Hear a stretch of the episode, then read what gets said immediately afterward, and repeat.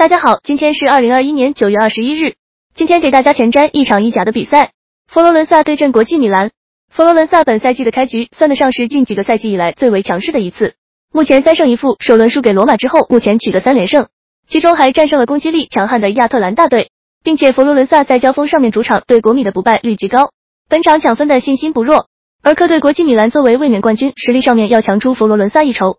本赛季虽然卢卡库离队了。但引入的哲科、夏尔汉、奥卢状态均不错，老塔罗也是场场进球，目前攻击端丝毫未见减弱。上轮更是拿下了一场六比一的大胜，目前士气高昂。本场国际米兰虽然多赛一场欧冠，但客场仍然会是更为热门的一方。但本场让福上面来看，对国际米兰的支撑却并不算太大。本场更看好佛罗伦萨能够主场不败。